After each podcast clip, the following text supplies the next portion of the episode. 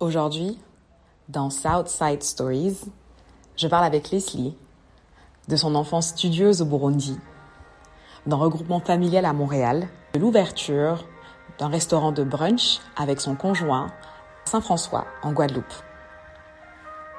Ensemble, nous parcourons les différents moments de vie et expériences de vie qui les ont poussés tous les deux à s'installer en Guadeloupe et ouvrir leur premier restaurant, Caribou.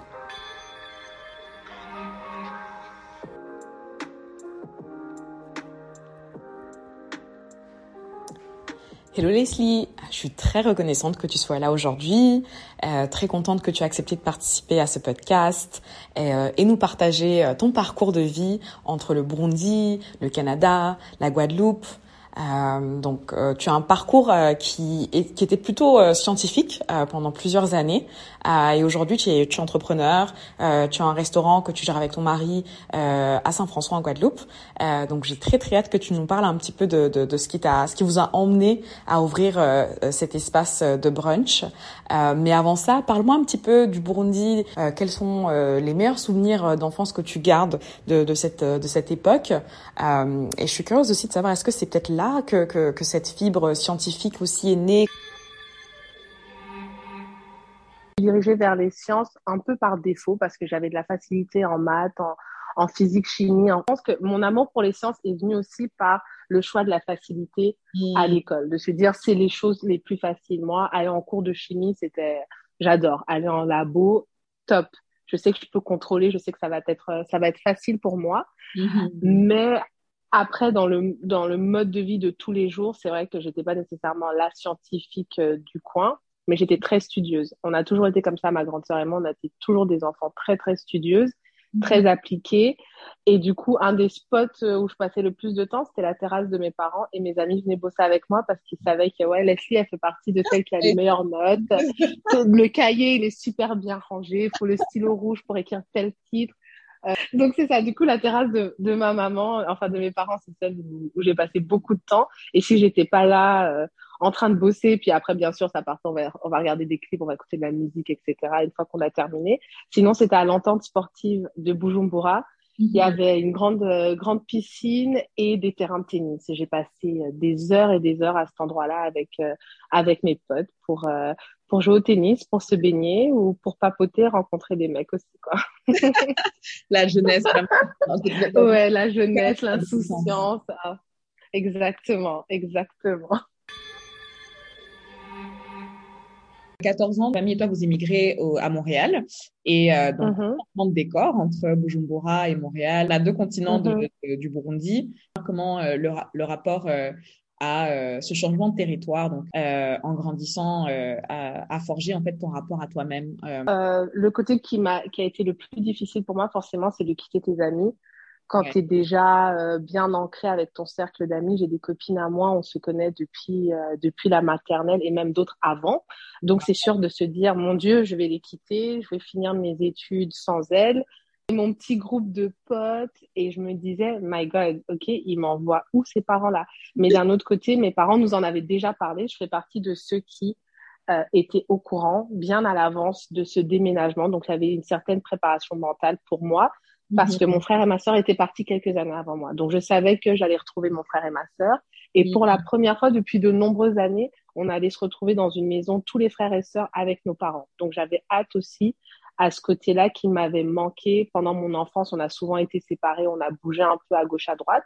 Donc, je savais que vivre à Montréal tous ensemble, ça allait nous apporter aussi un cadre familial que je n'avais pas nécessairement eu dans mon quotidien. Et quelles sont les, parties de l'arrivée à Montréal qui t'ont peut-être le plus marqué en dehors de, ce regroupement euh, familial? Est-ce qu'il y avait d'autres choses qui pour toi ont été une belle découverte comme une moins bonne découverte? Moi, je suis arrivée dans une école euh, où je me suis retrouvée avec euh, tout plein de personnes de différents backgrounds. Les premiers amis que je me suis fait, j'avais forcément des Québécois, mais aussi une de mes meilleures potes avec qui je suis toujours copine aujourd'hui, elle vient de Russie, l'autre vient de d'Argentine, et c'est des copines que clairement j'aurais jamais pu rencontrer si je m'étais pas retrouvée à Montréal. Donc cette diversité de me dire que je suis pas la seule étrangère entre guillemets m'a mm-hmm. vraiment réconfortée. J'étais la seule burundaise. Je pense que j'étais la seule africaine Je disais, ouais, mais c'est où le Burundi? Ouais, t'es africaine. Oui, mais bon, je suis, viens pas de tout le continent. Je viens du, du Burundi. C'est un endroit bien précis.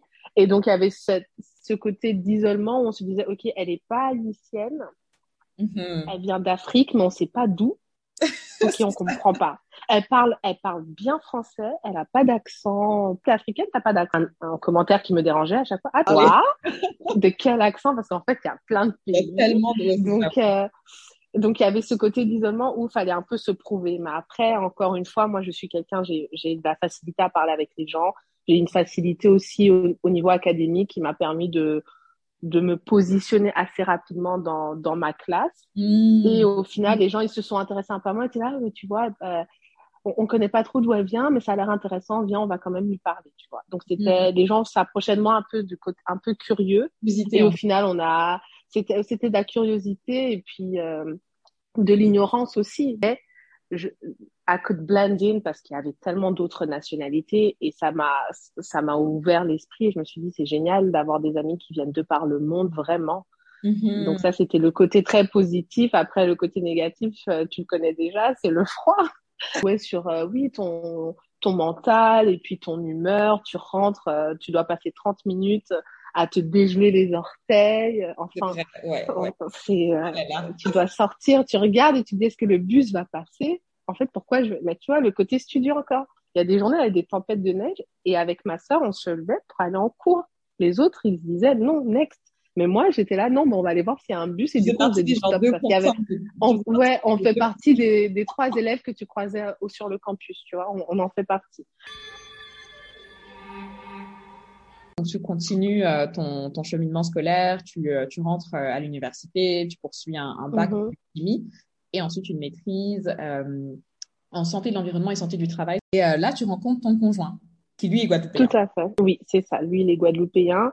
Euh, et donc, il, est grand, il a grandi en Guadeloupe et après, il a déménagé, comme beaucoup de, de jeunes d'ici. Il est allé à Paris pour faire ses études, donc il a fait son université là-bas. Et après, il a déménagé à Montréal et c'est là qu'on s'est croisés. Et donc là, euh, vous décidez finalement, après quelques, après quelques temps, de vous rendre en Guadeloupe pour la première fois. Et, euh, et donc, euh, coup de cœur pour la Guadeloupe, c'est ça? Avant même qu'on atterrisse, j'ai regardé de mon hublot, j'ai dit, mais attends, c'est un paradis ici. En 2013, la première année où je suis venue ici en vacances. Et je me rappelle d'un soir, on était posé sur un ponton, donc bord de mer on a le bruit des vagues. Bien sûr, il n'y a pas de lumière, donc euh, la, mer, on la, on la voit pas vraiment, on la sent. Un ciel étoilé comme j'en avais rarement vu parce que c'est pas par terre. je me suis dit, my God, je me sens tellement bien et c'était un sentiment. Je sais, je peux pas l'expliquer, il faut le vivre vraiment pour le comprendre, d'apaisement et de et de tranquillité d'esprit. Et je me suis dit, c'est ça que je veux parce qu'en fait, on est tout le temps en train de courir euh, à la recherche de, de boulot, d'expérience, d'argent, euh, mhm. rencontre avec les gens. On est toujours en train de chercher, on s'arrête pas pour ressentir les choses. Et c'est la première fois où je m'arrêtais pour ressentir euh, toute l'immensité du monde parce que tu te retrouves euh, voilà face à un ciel étoilé, un océan mhm. devant toi et tu te rends compte que tu es un tout petit élément. Et je me mhm. suis dit waouh, ça m'a ça m'a fait quelque chose et, et, je lui ai dit je me sens tellement bien ici, je me verrais clairement vivre ici. Et il me dit, ouais, peut-être pour la retraite. Je dis, ouais, mais pourquoi on attend la retraite, en fait? Je comprends pas. Pourquoi attendre? Pourquoi, pourquoi je vais rentrer à Montréal, bosser, bosser en me disant que je vais commencer à kiffer à ma retraite en Guadeloupe? Non, oui. Comme ça. C'est rentré. If not now, when? Et je me demande si c'est ça que tu as ressenti. Et c'est vraiment ça. Je me suis dit, je suis bien ici. Il y a bien des gens qui vivent ici. Pourquoi pas moi? Pourquoi me dire euh, plus tard? Euh, faire un peu plus d'expérience au niveau du boulot, euh, remplir un peu plus euh, le savings account. Et je me suis dit, mais en fait, non, je me mm. sens bien. Pourquoi pas le faire maintenant? Pourquoi attendre? Et donc voilà. Et c'est rentré dans ma tête là, mais bon, ça c'était en 2013. Ça a pris beaucoup plus de temps. Hein. On a déménagé ici au, final 2018, début 2018. Ça a pris un entre la décision, entre la décision et le déménagement, ça s'est fait très rapidement mais le processus a, a quand même euh, pris quelques années. Intégré, oui, c'est ça. Donc, vous avez, vous avez mm temps de cheminer dans, dans cette, euh, dans, Bien sûr. Dans ce sentiment-là. En plus, quand j'ai le, premier voyage que j'ai fait en Guadeloupe en 2013, j'étais encore étudiante, j'étais en train de terminer ma maîtrise, donc euh, clairement, un déménagement à ce moment-là n'était pas envisageable, mhm. ni pour lui ni pour moi. Il fallait que je finisse mes études, que je fasse un peu d'expérience à Montréal quand même. Mais dès que j'ai terminé, quand j'ai eu mon diplôme, je lui ai dit bon, on bosse, mais on bosse en mode on bouge à un moment donné, quoi. Et, le plan, il était déjà, déjà, là. Le plan était déjà là. Ok, c'est intéressant. Et je me rappelle dès que j'ai eu, j'ai eu la chance d'avoir mon le job que j'ai décroché dès la sortie d'études, j'avais même pas encore présenté mon mémoire que j'avais déjà mon boulot. Et la, la, première semaine de travail, il m'a regardé, il m'a dit, mais t'as pas l'air heureuse, t'as décroché un poste, c'est bien, c'est ton premier vrai boulot, parce que bien sûr, on a tous fait des jobs étudiantes, mais c'est la première fois que je travaille vraiment dans mon domaine. Et je lui ai dit, non, mais ça, ça me plaît intellectuellement, mais spirituellement et au niveau de mon quotidien, je ne me vois pas faire ça toute ma vie. C'est pas possible, en fait. Et je l'ai senti ma première semaine au travail. Et ça, c'était en, en, 2014. Et je lui ai dit, euh, oui, bon, j'aime ce que je fais, ça me stimule intellectuellement, mais spirituellement et puis euh, émotionnellement parlant, non. Ouais, c'est pas du tout ça et je je me vois pas faire ça toute ma vie en me disant que à ma retraite je vais commencer à kiffer ma life, c'est pas possible. Où j'ai ma famille euh, et où je suis bien en fait. Mm-hmm. Il faut que j'aille à un endroit qui va m'apporter un peu plus et le un peu plus a commencé par les degrés. Clairement, je voulais être à un endroit ensoleillé. Au final, la Guadeloupe a été notre choix numéro un parce que pour une un premier déménagement, on avait une certaine facilité juste en termes d'immigration puisqu'il est français et qu'on est marié. Donc c'est vrai, ça a vraiment été ce choix-là et on s'est dit on va pas trop loin de Montréal. En mhm. même temps, en termes d'immigration, c'est pas très compliqué. On va pas se retrouver dans plein de procédures et de paperasse, ça va être facile. Et, et, après, si on veut bouger et aller à un autre endroit, on pourra le faire. On aura déjà fait le premier. Le premier déménagement sera le plus difficile et le le suivant, pourquoi pas, on verra pour plus tard. Donc on est venu en Guadeloupe comme ça, en se disant que on vient, mais euh, on n'est pas ancré ici. Peut-être que dans quelques années, je te dirais, j'ai encore bougé. Euh, du coup, je me demande comment s'est passée la convention avec tes parents euh, et tes proches, en fait, quand tu leur as annoncé que tu, partais en Guadeloupe. Euh, on s'est mariés en octobre 2017 en Guadeloupe parce que c'était important pour moi de leur montrer le, pays d'origine de mon mari. Et en plus, c'est un magnifique, enfin, c'est une île magnifique avec des magnifiques paysages, donc tout à fait idyllique pour un mariage, mais en même temps, ça permettait à ma famille de découvrir l'île. Et quand on s'est mariés, après notre mariage, on est resté un peu on y reste une ou deux semaines après toute notre famille. Et c'est là qu'on a décidé qu'on allait venir s'installer. Donc, on était en, vacances en Guadeloupe, on va dire notre voyage de noces, entre guillemets. C'est là qu'on a décidé qu'on déménageait et en trois mois, on l'avait fait notre déménagement. Donc, quand je suis rentrée de mon mariage, j'étais fraîchement mariée. J'ai, en plus, euh, voilà, déjà tes parents, ils se disent, oui, elle est mariée, donc elle est partie, entre guillemets. Là, je leur annonce, non, mais en plus, je déménage physiquement. Donc, euh, j'habitais à 10 minutes on habitait à 10 minutes de chez mes parents. Donc, euh, on, a, on, leur a annoncé qu'on partait. Et en plus, qu'on partait dans même pas trois mois. Donc, ça a été euh, un choc. Mais après, je pense que mes parents s'attendaient à un déménagement puisque mon frère et ma soeur l'avaient déjà fait. Des okay. Move South aussi. Ils avaient, ma soeur était partie au Burundi puis en Afrique du Sud.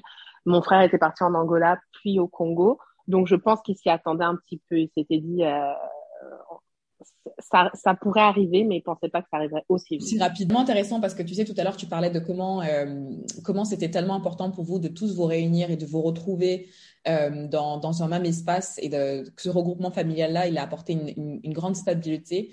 Que quand tu atteins un niveau de stabilité qui est assez grand, tu te permets de prendre des risques. Euh, Bien sûr. Avec ce que tu ce que tu veux vraiment en fait. Et peut-être que sans, cette stabilité, jamais vous aurez, peut-être que pas jamais, mais plus difficilement est-ce que vous auriez pris des, des choix qui vous auraient éloigné euh, les uns des autres, parce qu'au final, vous savez que les liens sont, j'imagine que les liens se sont renforcés. Les liens étaient, étaient très forts et le sont toujours. Et au final, on s'est dit, je pense que, enfin, dans ma quête d'aventure, je savais très bien que le lien que j'ai avec mes frères et sœurs et mes parents et la maison, entre guillemets, à Montréal, sur, ces liens-là ne vont pas bouger. Ça te permet de partir à l'aventure en ayant une certaine tranquillité d'esprit, en sachant que derrière ça, as, ton socle, il, ne bouge pas. Vous décidez de partir en Guadeloupe et euh, donc mm un boulot euh, de, de, consultante. Et euh, ton mari, lui, euh, lui avait déjà l'idée quand même de lancer un restaurant, c'est ça? Oui, tout à fait. Lui, enfin, lancer peut-être pas nécessairement lancer son restaurant, mais travailler dans le domaine de la cuisine, de la gastronomie. C'était sûr que c'était sur ça qu'il partait. La, la, cuisine, ça a toujours été une passion pour lui, mais il n'avait pas de formation dans ce domaine-là. Donc, quand il est arrivé ici directement, il est pour passer ces formations-là. Et l'idée de créer son propre restaurant est venue de là en voyant, en étant sur place, on voit un peu ce qui manque au niveau de, de la gastronomie locale. Mm-hmm. Et donc, il s'est lancé sur cette idée de créer euh, euh, des brunchs euh, comme on connaît à Montréal. Mm-hmm. Et moi, dans ma recherche d'emploi dans mon domaine, je me suis vite rendu compte que déjà le style de vie que je voulais ne me permettait pas de retourner dans du 9 à 5 juste en le faisant au soleil versus à Montréal. Mm-hmm. Et donc, il m'a dit, ben, on n'a qu'à bosser ensemble, puisque de toute façon, quand il faisait ses recherches, forcément, j'étais là avec lui, je prospectais avec lui, je regardais le coût euh, des machines, des matières premières et tout ça, donc j'étais déjà impliquée euh, mhm. de manière naturelle en service à la clientèle, donc je connaissais le côté service client, c'est quelque chose que je connais, que je maîtrise, mais la restauration, je m'y connaissais pas du tout, encore moins dans les Antilles et en France, donc je me suis dit, euh, je vais pas m'aventurer avec lui dans un truc et ne pas exceller dans ce que je fais alors que j'ai toujours excellé dans mon domaine. Donc euh, voilà, j'ai pris un poste de serveuse. C'est ton côté pendant euh, plusieurs mois qui revient.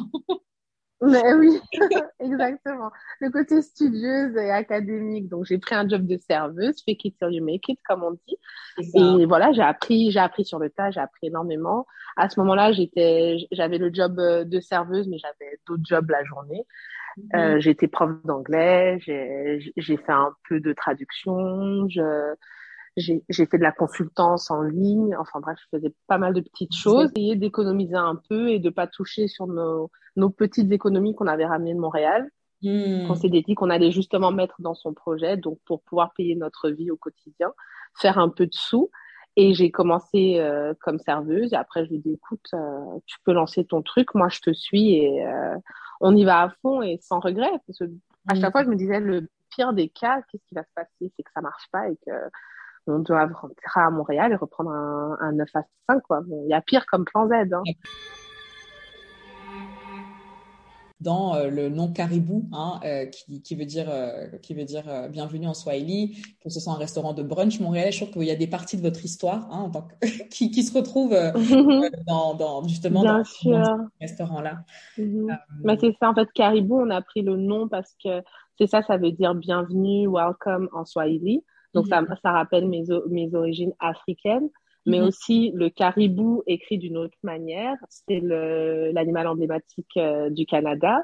Mhm. Et caribou, comme nous on l'a écrit, ça, ça se rapproche de Carukera, qui euh, c'est l'île euh, l'île Obelzo, qui est la Guadeloupe. Donc en fait, on a essayé. Ah, C'était un mot quand on a quand on y a pensé, ça ça nous c'était nous quoi. Ça reliait un peu toute notre histoire. Notre histoire et euh, que ce soit l'Afrique le Canada et la Guadeloupe. Et on s'est dit mais c'est parfait.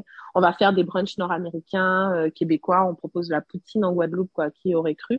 Mais avec des produits d'ici. Donc euh, c'est vraiment c'est vraiment je, je, me demandais aussi donc quand tu es arrivé en Guadeloupe il y a certainement eu des codes culturels qui t'ont le plus marqué qui étaient différents et qui ont demandé peut-être de l'adaptation. Et donc, je suis curieuse de savoir, est-ce qu'il y avait des points similaires ou différents à, ton l'adaptation que tu as dû faire en arrivant à Montréal, euh, des âges différents? Mhm. J'allais dire, c'est le, côté, c'est des âges différents. Quand je suis arrivée à Montréal, j'étais, mhm. j'étais une enfant, c'est mes parents qui ont tout géré pour, euh, pour moi. Mhm. Alors qu'en arrivant en Guadeloupe, c'était le premier déménagement que je faisais en tant qu'adulte. Et donc, j'ai pris une vraie claque. Euh, le côté administratif français, antillais, qui n'a rien à voir avec l'administration euh, québécoise. Donc, euh, tu veux faire, tu veux prendre un rendez-vous, mais en fait, euh, il est, il est midi 45, tout est fermé parce que les gens rentrent chez eux à midi pour manger, faire leur sieste et revenir plus tard.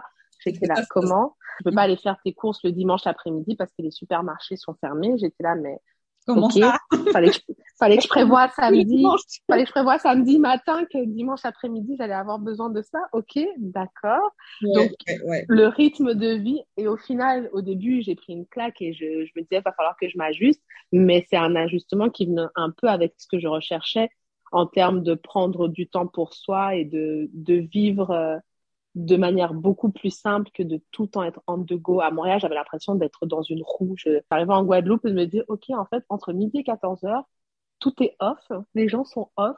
Ils prennent du temps pour soi. J'étais là, waouh, OK. Au début, ça m'a, clairement, quand j'avais des choses administratives à faire et que moi, je voulais que ça aille vite, ça m'a embrouillé. Mais maintenant, avec un peu de recul, je me dis, non, mais c'est bien, quoi. Ils ont, ils ont raison. Ça. Ils prennent le temps d'avoir le temps, prennent le temps de vivre. Et euh, donc ça ça, ça, ça, ça, a été un choc pour moi au niveau de l'adaptation. Là, je me suis rendu compte que j'avais beaucoup d'éléments en moi qui étaient imprégnés sans m'en rendre compte. Et ça a fallu le regard extérieur de d'autres personnes qui m'ont regardé en me disant, mais en fait, toi, soit il va falloir que tu t'ajustes, soit tu n'es pas au bon endroit. Et je me suis dit, non, je suis au bon endroit, donc je vais m'ajuster. En plein vers le contexte actuel, donc euh, on est dans une pandémie qui dure depuis plusieurs années et qui, euh, d'une certaine manière, nous a poussé à réfléchir à la manière dont on, euh, dont on on, est en relation avec la productivité. Euh, Et mhm. donc, euh, vous, justement, quand vous avez ouvert Caribou, vous étiez en pleine pandémie également. Donc, c'était quelques mois avant, mhm. euh, quelques mois avant, euh, quelques mois avant que, que l'annonce de la pandémie soit faite. Et euh, vous étiez aussi en mhm. attente d'une nouvelle addition dans la famille. donc, tu, tu, tu, apprends quelques mois avant de, de, lancer le resto, si je me trompe pas, que tu vas, que vous, êtes, que vous allez être parent. Et donc, je me demande qu'est-ce que ces différentes expériences euh, sont venus apprendre, euh, sont venus t'apprendre sur toi-même Sur moi-même, déjà, j'ai appris que j'étais beaucoup plus forte mentalement que ce que je pensais. J'ai toujours cru que j'étais quelqu'un de, de bonne académiquement, mais qu'en termes euh, de mental, côté émotionnel, j'étais pas nécessairement très développée. C'est ce que je recherchais. Et la pandémie, enfin ma grossesse, suivie par l'ouverture de notre resto, suivie par la pandémie, vraiment, ça s'est enchaîné sur deux mois chaque étape. Euh, ça m'a appris que j'ai mentalement j'étais beaucoup plus forte que ce que je pensais et mm. que quand on a quand on a des, des, des objectifs si on se donne les moyens et que et qu'on y croit surtout on peut y arriver parce que on a lancé notre concept de brunch en, en 2019 mais on a ouvert les portes de notre restaurant avec notre affiche notre nom à nous en janvier 2020 donc deux mois avant Covid et mm. j'étais en, j'étais enceinte de quelques semaines mars, euh, mars 2020 est arrivé et qui nous ont confirmé que voilà, c'était une pandémie et que tout fermait. On s'est regardé avec mon mari, je me rappelle, on est rentré du resto le soir, on venait de finir un service et aucun de nous parlait parce que je pense que tout, ça bouillonnait en août. Ah. Les deux, on se disait, mais dans quoi on, s'est embarqué. en fait. Là, mhm. la meuf, elle est enceinte de 4, 5, 4 mois et quelques. On a un restaurant, et il y a une pandémie mondiale. Euh, et là, et là, on vient de nous dire que tout ferme en fait. Euh, donc, euh, on fait quoi? Personne ne savait dans quoi on s'embarquait. Mhm. On s'était dit bon, quitte à être confiné, être enfermé quelque part, et comme j'étais enceinte, on s'est dit on rentre à Montréal pour que si la pandémie dure six mois, huit mois, je puisse accoucher à Montréal et être avec avec ma maman mhm. et mes sœurs. Donc on est rentré et honnêtement, on ne savait pas si on allait revenir en Guadeloupe, si on allait réouvrir notre restaurant. C'était c'était la grande question et je pense qu'on n'en a même pas parlé, lui et moi, pendant plusieurs semaines. Et mhm. pendant tout le long de la pandémie, on recevait des fois des messages sur les réseaux, des gens qui disaient oui, on sait que vous êtes fermé à cause de la pandémie, mais est-ce que vous allez réouvrir, vous réouvrez quand? Et on s'est dit financièrement c'est compliqué, on voit pas trop comment on va on va tout gérer. Mhm. Mais on lâche pas l'affaire et on, on, va rentrer. Et donc, euh, dès que j'ai accouché, on a directement fait les papiers du petit pour pouvoir euh, voyager. On est revenu directement. Mhm. Et la semaine après notre retour en Guadeloupe, on a réouvert le resto et on était plein et on s'est dit top, on, on, repart, on refait, on relance la machine. Ah. Deux ans plus tard, mais aucun regret. Tout à fait. Et, et, euh, et ça a tenu et donc euh, le bilan positif. Je trouve que tu as vraiment euh, intégré cette question de prendre le temps euh, de vivre, donc euh, comme comme socle en fait dans, dans ta vie de tous les jours. Et donc même mhm. tout à l'heure quand on parlait et tu m'expliquais que euh, tu, tu, as fait le, vous avez fait le choix de, de ne pas mettre euh, votre fils en garderie et donc de faire, mhm. ça, donc ça demande de passer une grande partie de, de, de, votre temps avec lui tout en gérant le restaurant. Mhm. Et donc je me questionnais sur le type de soutien que tu reçois et que tu as autour de toi et le système que tu que tu mets en place mais le, le fait d'être loin de ma famille, c'est sûr que ça m'a ça a été compliqué pour moi au tout début, surtout quand il était tout petit. On a, on est revenu en Guadeloupe, il avait cinq semaines et j'ai repris la, le boulot la semaine suivante. Donc au départ, c'était très compliqué et heureusement que ma belle maman vit ici, donc euh, la, la maman de mon mari, c'est un soutien, euh, j'ai pas de mots. donc c'est vraiment elle sur, sur qui je me repose le plus. Et après j'ai une nounou aussi qui le garde à domicile. Mhm. Mais ma nounou le sait aussi que quand je suis au travail, si le petit a un problème, c'est mamie qu'elle va appeler, c'est pas moi, parce qu'elle sait que je mhm. risque de même pas décrocher mon téléphone parce que je suis occupée au travail. Donc mhm. c'est vraiment gérer euh, euh, mon mari et moi avec sa maman et, euh, et la nounou qui le garde qui le garde à domicile pour nous. Et ça me rappelle super important pour nous. Le, le, fait de le mettre à la garderie du lundi au vendredi, euh, 8h, 18h, n'avait aucun intérêt pour nous en fait en termes de gestion de travail moi, je travaille surtout les week-ends, les jours fériés, quelques soirs. Et du coup, je préfère avoir une nounou ou me dire que si ma nounou n'est pas disponible, ben, mamie va, va prendre le relais. Et du coup, le petit reste dans le même environnement avec la famille, avec sa nounou chez lui. Il est à la maison, il n'est pas en garderie. Et ça, c'est très, très important pour nous. Et donc, la dernière question que j'avais pour toi, c'était aujourd'hui, qu'est-ce que tu apprécies le plus de ta vie en Guadeloupe? Attends, c'est vraiment dans les détails quand je me lève le, matin, ouvrir mes volets, mhm. ouvrir ma fenêtre et sentir l'air frais, c'est vraiment bidon. Mais ça, ça me fait du bien mentalement. J'adore. J'ouvre, je sais que mon fils va pouvoir sortir pieds nus, aller courir dans le gazon et qu'il est bien. Euh, c'est quelque chose que que j'adore et que, c'est un luxe. Et aussi euh, le rythme de vie que je peux avoir. J'ai une entreprise, donc forcément quand on est chef d'entreprise, on travaille, euh, j'ai envie de dire entre guillemets 24/7 parce que mmh. faut l'entreprise c'est comme c'est comme ton enfant, tu, tu es parent tout le temps, bah, tu es chef d'entreprise tout le temps. Mais je physiquement, je suis à mon travail à temps partiel et je suis à temps plein avec mon petit et ça c'est un luxe que je sais que si j'étais restée à Montréal, je n'aurais pas nécessairement. Mmh. En ayant les les capacités financières et la qualité de vie que j'ai en ce moment. J'aurais dû faire d'autres choix.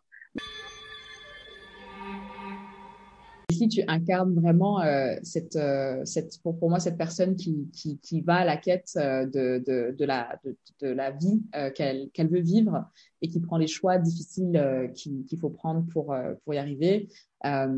et et je trouve que je trouve ça très inspirant que tu ne te sois pas tu ne te sois pas limité de te dire bon je suis arrivé je suis arrivé à Montréal techniquement ça devrait être mon terminus et la, la mm-hmm. non plus comme tu comme tu le rappelles si bien ce n'est peut-être que ça le sera peut-être que ça ne le sera pas non plus et donc, euh, de, de, rester, la façon dont tu restes ouvert aux possibilités euh, de la vie et la façon dont tu, tu te permets avec, euh, avec ta famille aussi de rêver toujours plus grand et de, de rêver toujours euh, vers, d'écouter ce qui, ce qui vous appelle.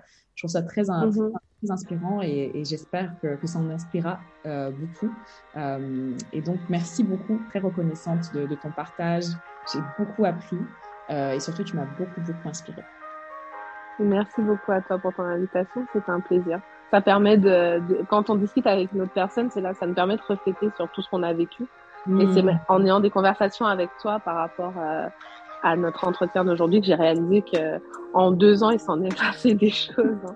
Il s'en est passé des choses. Qui aurait cru? En tout cas, on m'aurait raconté ça de moi-même. On m'aurait dit, à, peine 30 ans, t'aurais fait ci, ça, ça. J'aurais dit, non, mais c'est une autre personne dont vous parlez. Ouais, c'est incroyable. Donc, merci beaucoup pour l'invitation.